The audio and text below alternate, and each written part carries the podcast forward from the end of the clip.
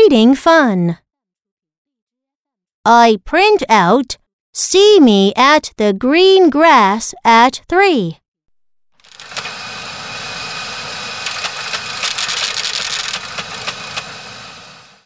I go to her, press the bell, and pray.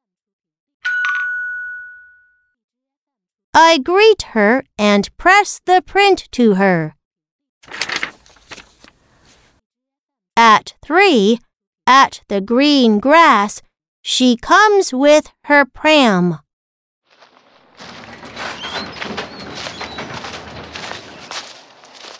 We race, and she gets the prize.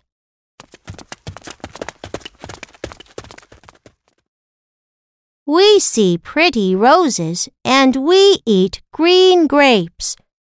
Mm. Mm. Mm.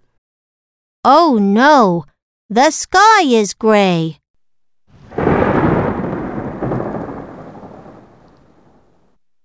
We put the grapes and the prize in the pram and run in.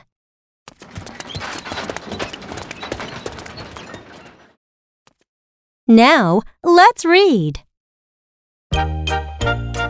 I print out See me at the green grass at three. I print out See me at the green grass at three.